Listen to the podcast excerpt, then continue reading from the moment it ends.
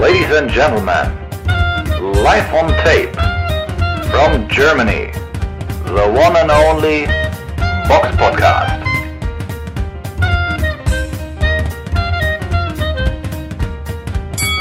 Hallo und herzlich willkommen zum Box Podcast Ausgabe 405. Es ist Sonntag, der 9. April, es ist Ostern und heute dabei die Samira. Hallo. Und nicht der Robert.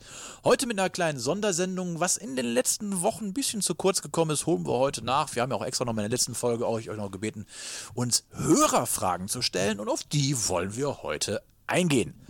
Trommelwirbel. Welche nehmen wir denn als heute als erstes, Samira?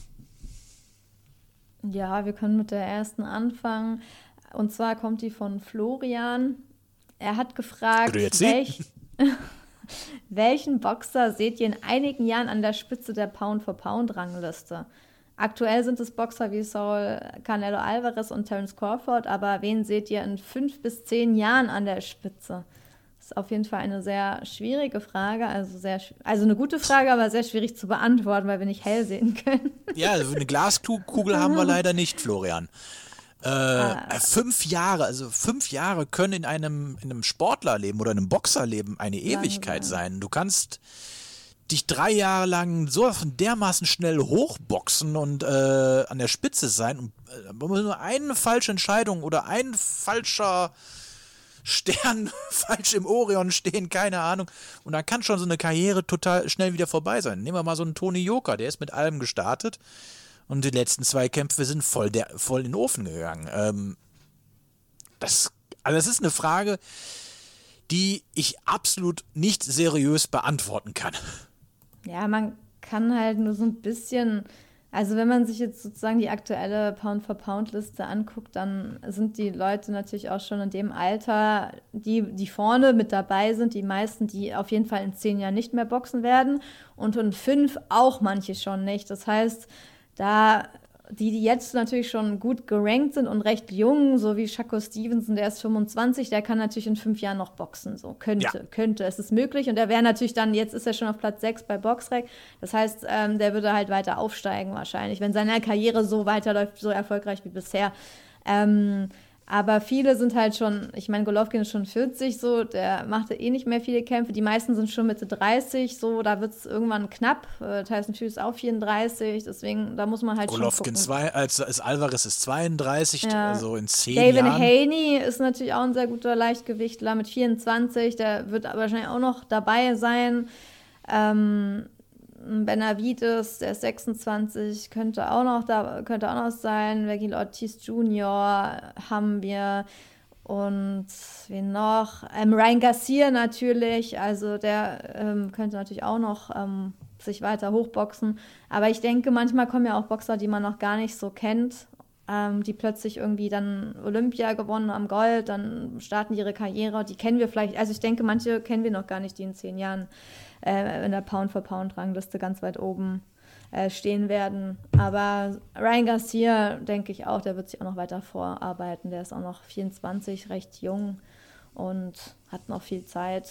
Ja, also das sind so die, die man halt jetzt, jetzt schon so kennt und die einen guten Weg vor sich haben. Aber die Frage ist natürlich sehr schwer zu beantworten, wie du schon gesagt hast. Eine Verletzung, ein K.O. und schon ist, ist die Karriere wieder, ne? Ja, läuft nicht so, wie sie geplant war. Ja. Oder eine falsche Ehefrau, wie bei Mike Tyson, Robin Givens. Auch das kann eine Karriere in andere Bahnen lenken. Wer weiß, oder, ein Promoter, falscher Ehemann. man Es ist auch nicht. 2023, wer weiß, was passiert. Ehemann auch, genau, Boxerin ist ja auch noch. Oder falscher Promoter, ne, der dich ausnimmt, keine Ahnung, mit dem du dann Ja, Ärger hast. Oder du hast vielleicht sogar mehrere Profis, die sich als schwul outen. Kann ja auch sein.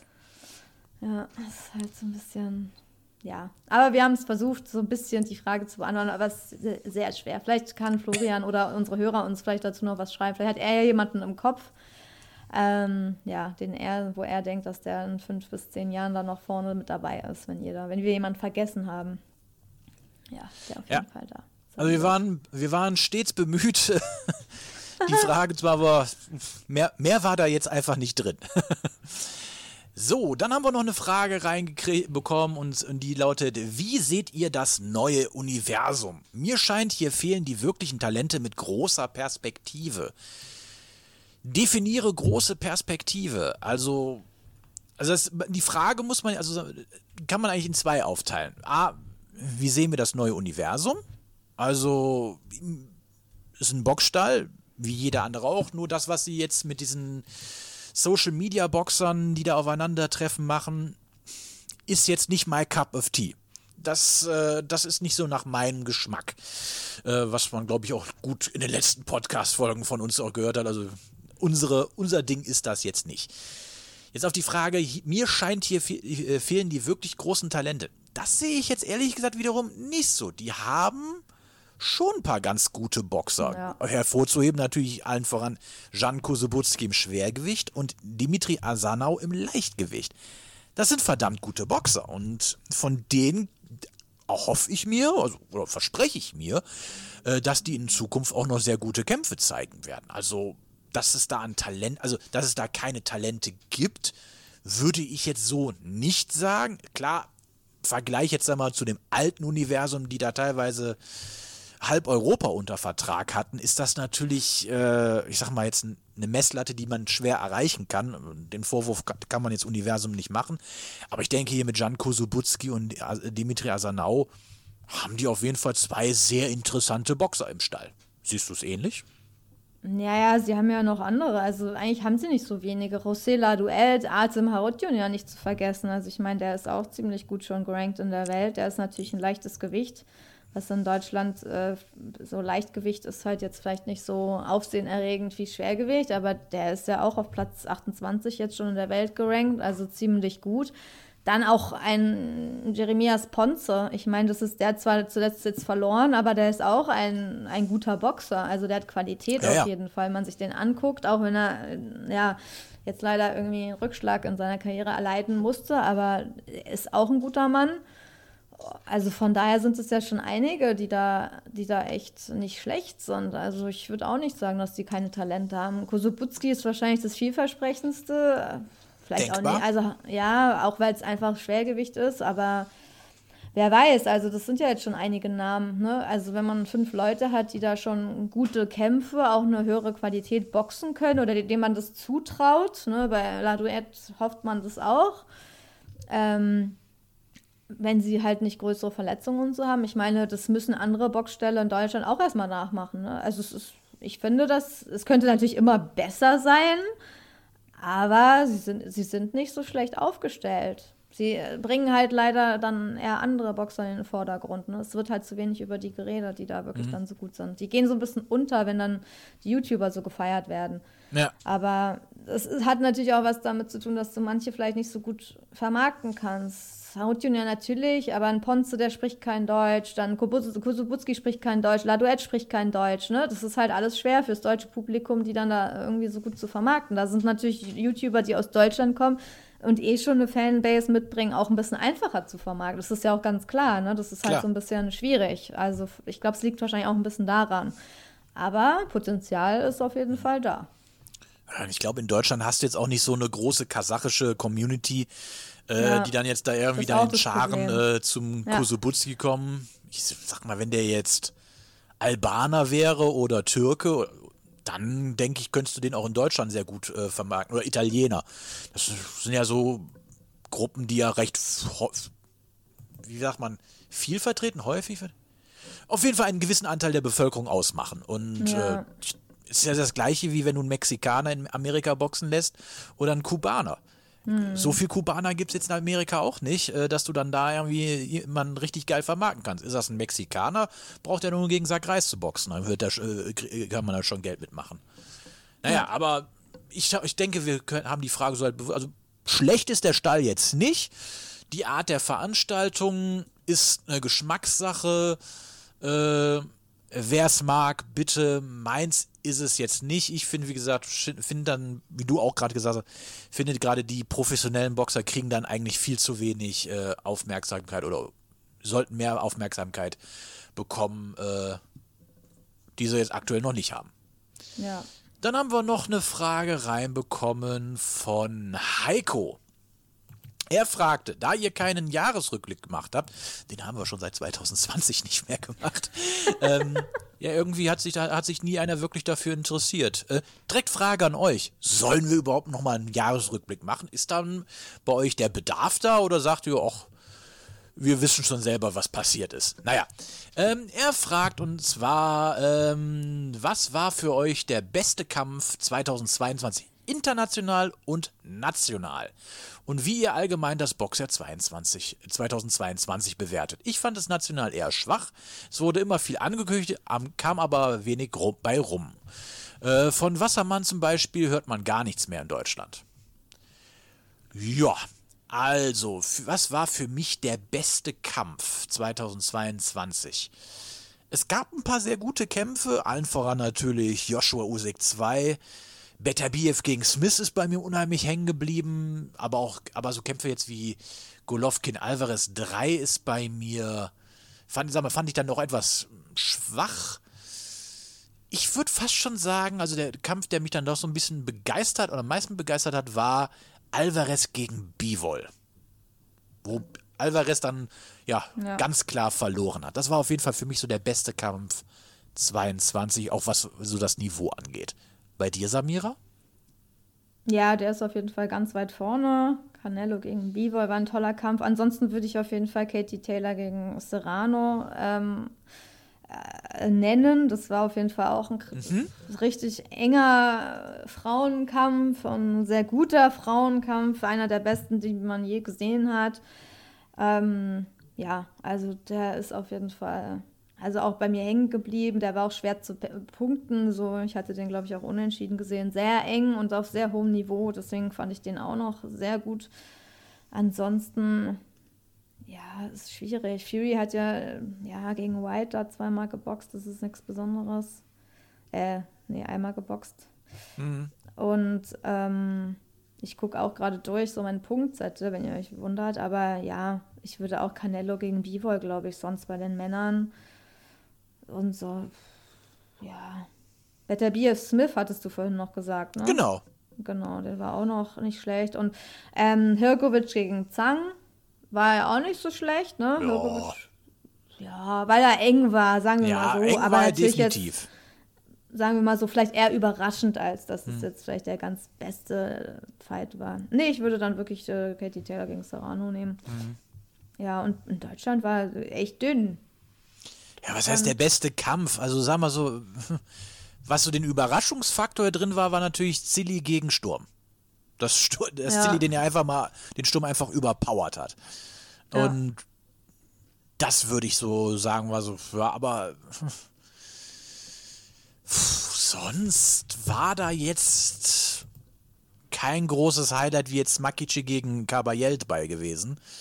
Ähm, was ja dieses Jahr war. Ähm,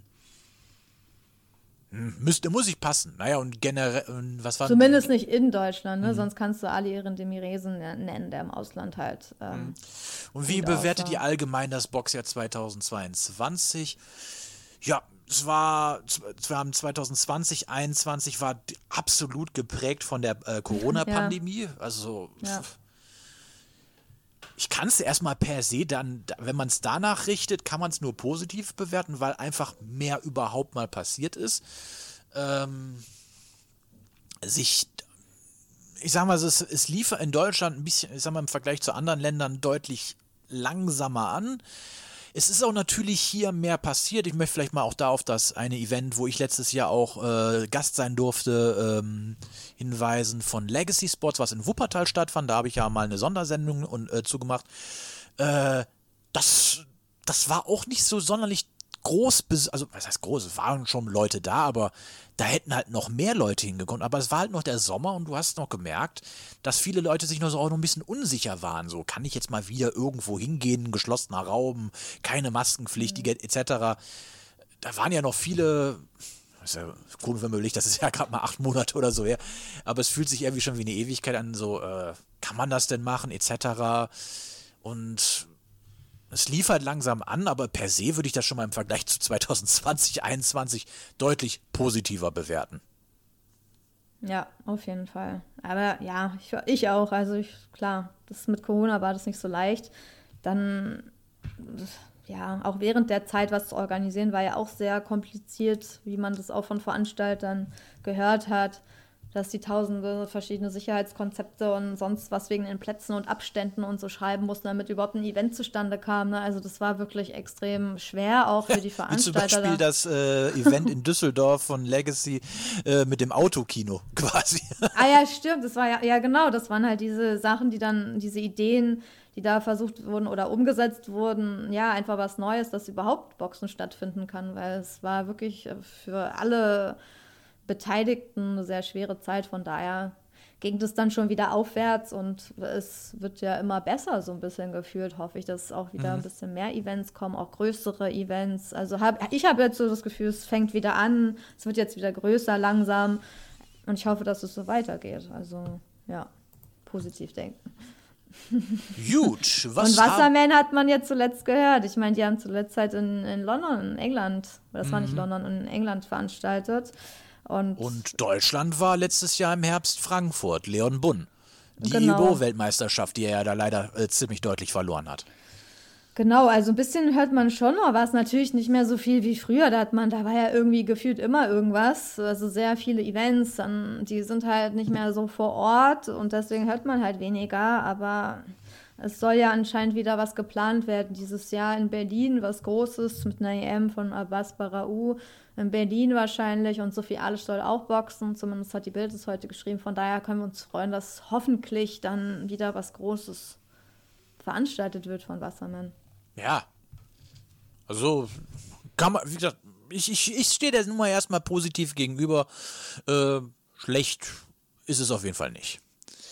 So, dann haben wir noch eine Frage reinbekommen. Wer sind eurer Meinung nach die größten deutschen Schwergewichtstalente?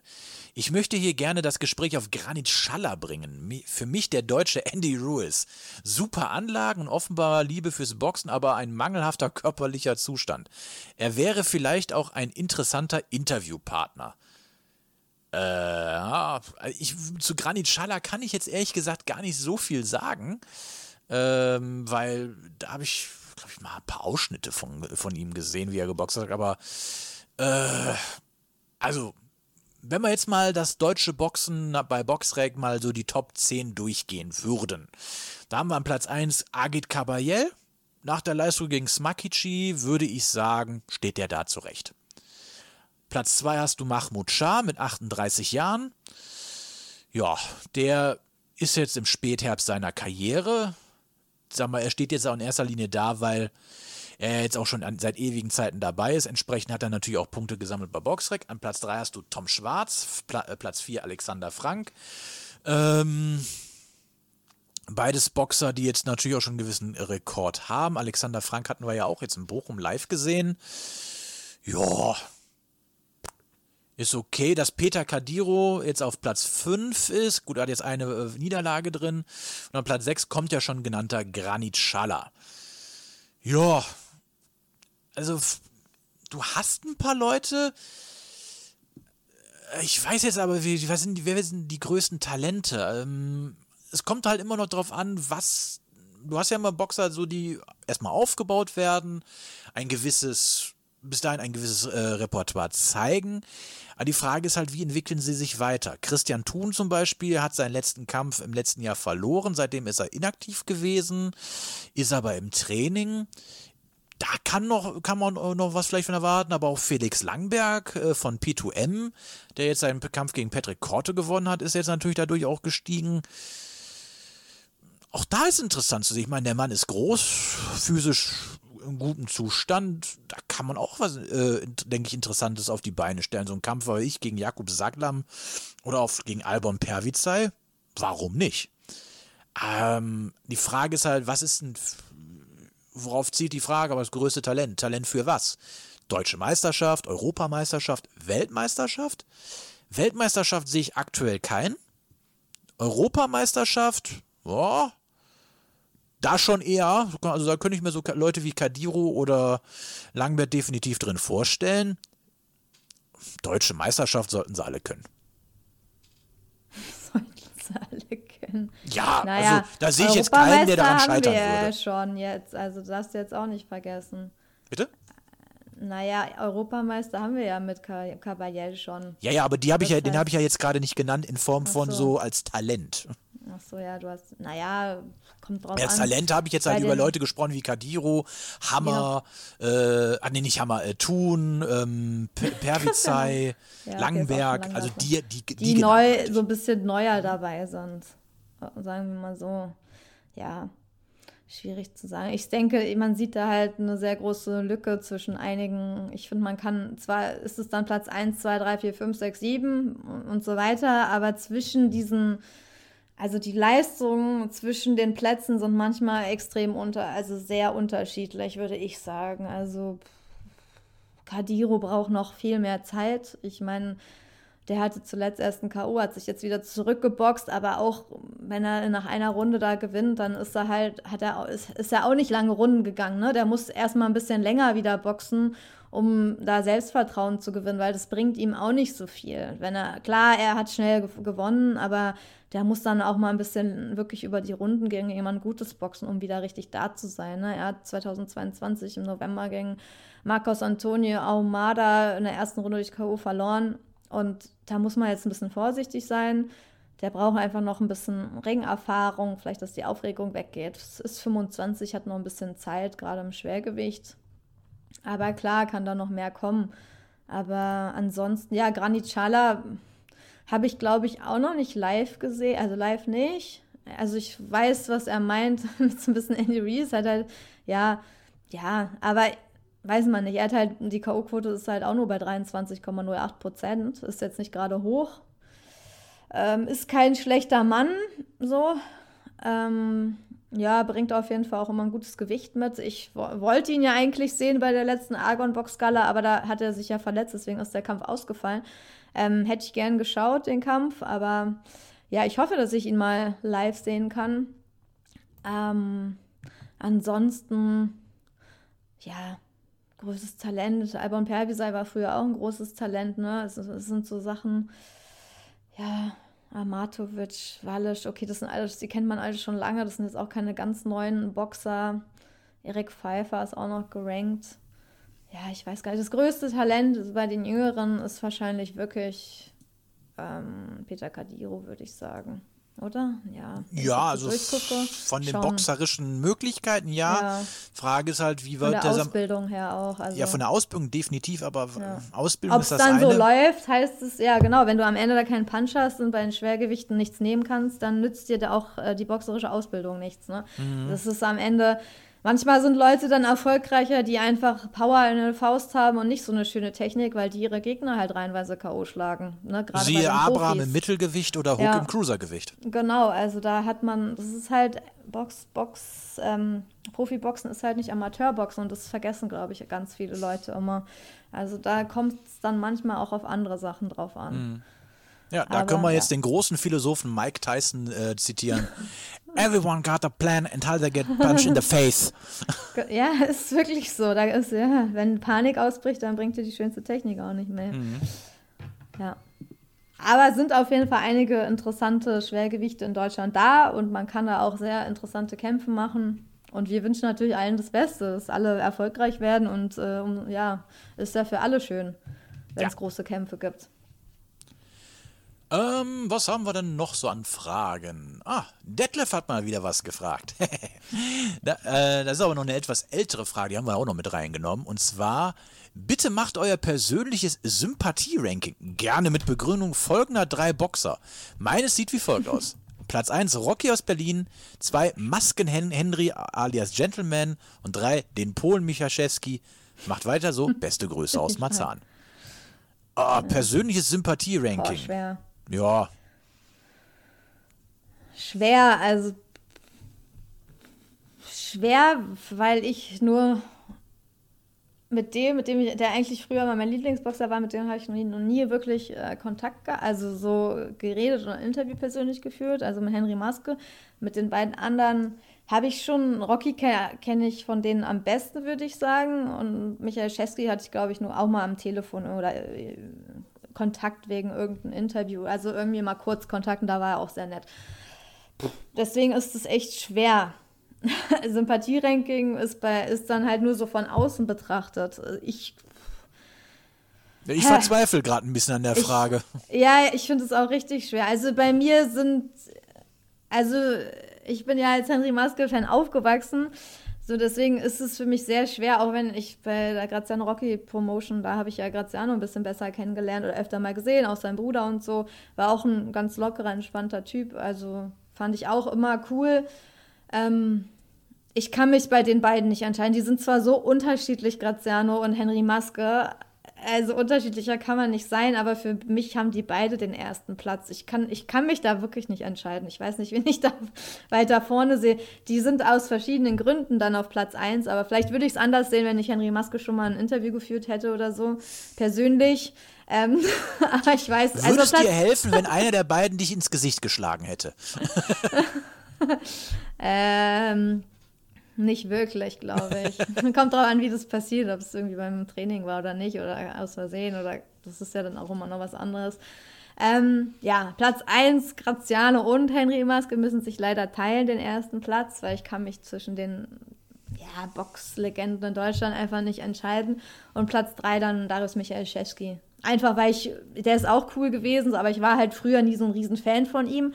Aber ich habe ihn auch sehr höflich und nett entspannt kennengelernt. Also ich finde die eigentlich alle ganz sympathisch. Ich kann, also ich wirklich, ich kann da nichts anderes sagen. Was bei dir? hast du das gleiche Problem wie ich oder sind bei dir alle Ich würde diese Frage gerne mit einem vorgetäuschten Schlaganfall umgehen. warum? Ich, ich kann mich echt nicht entscheiden. Weil alle auf Platz 1 ich bin sind echt bei allen, Ich habe bei allen 33,3 Prozent. Ach so, die sind bei dir alle gleich so. Die haben alle, also bedingt durch, erinnerst du dich noch an die Sonderfolge, die wir mal gemacht haben, wo wir uns nochmal den ersten Ro äh, Maske-Rocky-Kampf äh, angeguckt haben? Ja. Wo er immer, ja. es schwebte ja all die Jahre immer dieses, da, das hat der Rocky eigentlich gewonnen. Und im Nachgang habe ich gedacht, so scheiße. Aber nee, ich habe den Kampf, nicht. im Endeffekt, damals habe ich den live gesehen als kleiner Junge und seitdem auch nie mehr. Und dann habe ich ja, ihn genau. nochmal und dann so, hey, das war ja geil. Also, Maske hat am Ende, er halt, Maske hat am Ende unheimlich abgebaut. Aber am Ende hat es eigentlich noch gereicht. Und da denkst du, ei, ja. ei, ei. Klar, der, der, dass der zweite Kampf da kommen musste, das war auch vollkommen richtig und das war auch clever. Aber so eindeutig, wie ich das in Erinnerung hatte, war es dann am Ende gar nicht. Und äh, ja, die waren, also alle drei genannten waren wichtig für den Boxsport ja. in den 90ern, sind es ja. in gewissem Maße ja immer noch. Ähm, von daher, also ich tut mir leid, Detlef, aber das aber kann ist ja ein Sympathie-Ranking, also nicht nur das Boxerische. Auch ja, ja, das ist Sympathie geht ja. Also, das, die haben alle bei mir den gleichen Stand. Okay. Ich kann es nicht. Es geht weil, einfach nicht. Weil Michael Schewski, wenn ich, der, der wurde ja auch, die waren ja in jeder Boxsport früher drin, das weiß ich auch noch. Und wenn ich Michael, Darius Michael Schewski höre, ich muss immer an dieses eine Foto denken, was in der Boxsport drin war, wo er mit so einem Tigerfell bekleidet und seinem Gürtel irgendwie dann so lag. Das geht mir nicht mehr aus dem Kopf, das ist so richtig, ja. Ja, das ja, waren die Tiger 90er. halt, ne? Ja, genau, der Tiger. Aber der war auch, jeder kannte ihn, ne? Der war auch echt populär. In Hamburg vielleicht dann noch ein bisschen mehr, aber. Und Leverkusen. Ja, ja okay, Lever Leverkusen. Da war der als Amateur auch noch gewesen. Okay. Aber er hat ja dann bei Universum geboxt, deswegen dachte ich vielleicht Hamburg ein bisschen. Mhm. Aber ja, sehr, also sehr schwere Frage. Sehr mhm. schwer zu beantworten für uns alle. Aber wo du das jetzt gerade mit dem Tigerfell erwähnst, was mir da in, in dem Zuge auch noch in Erinnerung geblieben ist, natürlich die Promo für Rocky gegen Michalczewski. Es gibt kluge Polen und es gibt dumme Polen und du bist ein dummer Pole. ist, mag aus heutiger Sicht ein bisschen stumpf gewesen sein, aber damals hat das funktioniert. Genau, war ein Zitat natürlich jetzt. Genau, Aber, ich habe es ja. zitiert. Ich war ein Zitat. Ja, von hab, Rocky äh, natürlich. Das spiegelt nicht meine persönliche Meinung wider. Von dem Philosophen Graziano Rocchiciani. Ja, es ist, äh, generell ist das heute ein sehr philosophischer Podcast, finde ich. nee, oh, wow, apropos philosophisch. Wir haben jetzt noch eine sehr philosophische Frage reinbekommen vom Patrick. Würdet ihr im Jahr 2023 einem jungen Boxer empfehlen, ins Profilager zu wechseln? Puh. Stille. Na, es ist eine schwierige, also die Fragen kann man halt alle nicht so leicht beantworten, weil es immer mhm. auf die Parameter drauf ankommt. Denn, also, da kannst du halt nicht, das kommt erstmal auf die Person drauf an. Also es kommt darauf an, wer mich fragt. Dann kommt es darauf an, wie derjenige boxt, was ja, für ein ja. Talent ich was sehe. Was bringt der ne? mit? wenn das jetzt ein Riesentalent ist, dann würde ich sagen, natürlich so, natürlich. Aber dann würde ich vielleicht auch nicht sagen, bleib in Deutschland, vielleicht schon, aber dann würde ich sagen, ähm, such dir den besten Stall. Es gibt ja nicht mehr so viele. Guck dir erstmal alle Boxställe an, die es in Deutschland gibt. Dann schau, ob die dir was Gutes anbieten. Dann schau dir an, was im Vertrag steht. Nimm dir am besten einen Anwalt, dass du nicht übers Ohr gehauen wirst, damit es in Ordnung ist, was da drin steht und du ein bisschen Geld verdienst. Ne? Wenn mhm. du nicht in Deutschland bleiben willst, dann fahr gleich äh, nach England, stell dich bei Eddie Hearn vor. Ne? Wenn man noch mehr Selbstvertrauen hat, denkt, ich will international Karriere machen, ich bin so gut. Warum nicht? Kann man auch gleich zum Matchroom gehen oder Bob Arum kann man sich auch da vorstellen. Ne? Ist halt nicht so ganz einfach, aber muss man halt ein bisschen investieren, ne? Oder bei mhm. Mayweather kannst du da im Gym ein bisschen Sparring machen, im Doghouse. Also, keine Ahnung. Also, wenn. Ich würde es generell nur Leuten empfehlen, die natürlich sowieso ein sehr großes Talent haben, weil sonst kannst du damit ja eh kein Geld verdienen. Selbst wenn du ein großes Talent hast, ist es ja nicht so einfach. Nicht jeder wird dann Star so, ist so aber man sollte schon ein bisschen Talent mitbringen, weil ich würde jetzt keine empfehlen, jetzt Journeyman zu werden. Klar, wenn jemand das machen will, soll er machen, aber ich würde es einfach nicht empfehlen, weil ich das mhm. nicht. Ich, genau, das, ist, also, das, ist, ja die Frage, was ist das Ziel? Was, was ist das Ziel, äh, wenn du Profi wirst? Was willst du damit erreichen? Das ist die erste Frage. Und die zweite Frage ist natürlich halt, was bringt er mit?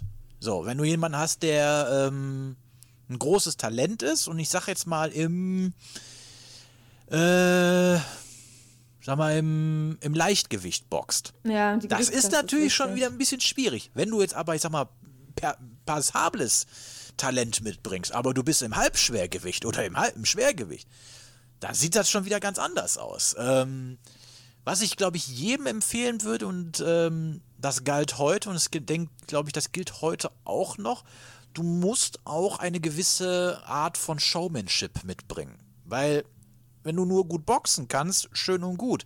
Aber wenn sich niemand an dich erinnert, schwierig. Nehmen wir jetzt mal Leute wie Rocky. Rocky war so ein bisschen der Berliner Assi. Henry Maske dann der Gentleman. Äh, Arthur Abraham war K äh, Vater Abraham und später King Arthur Abraham. Der konnte auch über sich selbst gut lachen. Sowas konntest du halt gut vermarkten. Oder halt die, die, äh, die Klitschkos, die Werbung für Milchschnitte gemacht haben. Ähm, du musst, glaube ich, also neben einem Talent, wenn du jetzt, sagen, nehmen wir mal jetzt davon aus, der klassische Weg, du willst erfolgreich sein, musst du heute noch irgendwie so ein Sidegame dabei haben, wo dich Leute für auch noch erkennen. Ünsal Arik ist ja eigentlich im Endeffekt als Boxer auch nur bekannt, weil er gegen, äh, gegen Erdogan, Erdogan stänkert. Ja. Dass der da, sagen wir mal so, dass er Boxer ist, ist eher das Sidegame und nicht die Sache, dass er eigentlich ein Erdogan-Gegner ist. Aber gut, ja, aber dafür halt kennt man ihn. Dafür kennt ja. man ihn. Ja. Also sagen wir, ja, Showman, das kann man dann auch noch wahrscheinlich noch werden, aber sagen wir mal so, man sollte sich wenigstens ab und zu, man sollte sich irgendwie präsentieren können. Ne? Also das ja. ist, glaube ich, auch wichtig. Oder Alleine nicht, Sportliche reicht nicht. Ja, oder ist schwierig. Ist schwierig, zumindest auch ein bisschen sich wollen. Man muss ja nicht übertreiben, aber dass Nein. man das, wenn es angebracht ist, zum Beispiel bei Pressekonferenzen oder ab und zu bei Interviews, dass man es irgendwie kann und dann auch macht. Ne? Das ist halt wichtig, dass man sich da halt nicht total abschottet und dann sagt, ich will jetzt nur boxen, das geht halt nicht. Das macht ja auch kein großer Star, also das macht niemand. Das ist, äh, die machen alle, geben die ab und zu Interviews, wenn die irgendwo sind. Also so ein bisschen mit den Fans agieren, das sollte man irgendwie können. Wenn man nur seine Ruhe haben möchte, dann ist man da halt falsch, weil man steht halt in der Öffentlichkeit. Man boxt halt nicht nur, sondern man steht in der Öffentlichkeit. Das heißt, die Leute wollen auch ab und zu was von dir. Und wenn du darauf keinen Bock hast, dann ist es halt nicht das Richtige für dich. Dann musst du Amateurboxer bleiben. Da hat man, glaube ich, mehr seine Ruhe. Ne? Da kommen halt nicht so viele Anfragen vielleicht. Da ist es noch ein bisschen, ja, ein bisschen ruhiger einfach. Aber ja, also ist halt schwer. Aber ich würde es jetzt auch nicht komplett abraten, wenn jemand eine leichte Gewichtskasse hat. Es kommt halt nur darauf an, wo, wo du dann deine Karriere startest. Ne? Kannst ja auch nach Mexiko gehen. Also es sagt ja keiner, dass du da nicht hingehen kannst. Ne? Wenn du leichtes Gewicht bist, dann musst du halt woanders hingehen. Genauso bei den Frauen, ne? Da geht in Mexiko auch ein bisschen mehr als jetzt bei uns. Ich glaube, da kann man ein bisschen ja. be besseres Sparring machen. Wahrscheinlich als in Deutschland, wo man kaum Gegnerinnen hat. Also das ist halt immer so ein bisschen, ja. Hm. Ich glaube, wenn man es unbedingt will und sehr talentiert ist, dann, dann kann man es irgendwie schaffen. Aber man sollte sich das schon gut aus, aus ähm, gut überlegen Und was ich auch noch empfehlen würde, weil ich habe ja viele Geschichten und viele schlechte Verträge und alles schon gehört und gesehen, ähm, am besten immer mit Leuten reden, dass man einen guten Mentor hat, der sich auskennt, der auch schon im Boxgeschäft war. Also Leute fragen, die sich auskennen, dass man nicht übers Ohr gehauen wird und sich gut beraten lassen und nicht gleich den erstbesten Vertrag unterschreiben. Das würde ich so eher raten aus der Hinsicht. Was, das ist wichtig. Und ein gutes Team um sich versammeln mhm. und ja, sowas halt. Ja. Und halt auch wissen, auf was muss man sich einlassen. Dass man halt sich, sagen wir mal, wenn man erfolgreich sein will, ein sehr, sehr, sehr steiniger Weg mit sehr wenig Kröten äh, auf, auf der Bank äh, auf, äh, vor einem ist. Also ja. bevor man wirklich, wirklich Geld, gutes Geld verdient, mhm. hat man eine sehr lange Durststrecke. Ja, und nicht nur Boxen vor allen Dingen, ne, wenn es geht. Also natürlich ist es immer der Idealfall, wenn man nur boxen kann, weil dann wird man wahrscheinlich auch besser oder ist entspannter. Aber als junger Mensch ist halt auch eine andere Ausbildung noch wichtig, dass man das irgendwie schafft, dass man wenigstens noch, falls es mit dem Sport nicht klappt, vielleicht doch noch irgendwas anderes arbeiten könnte. Ne? Mhm. Das wäre auch nicht schlecht. Also alles jetzt aufs Boxen zu setzen, ist schwierig, genauso wie beim Fußball. Eine Verletzung und du bist raus. Ne? Ja. Also keiner kennt dich mehr.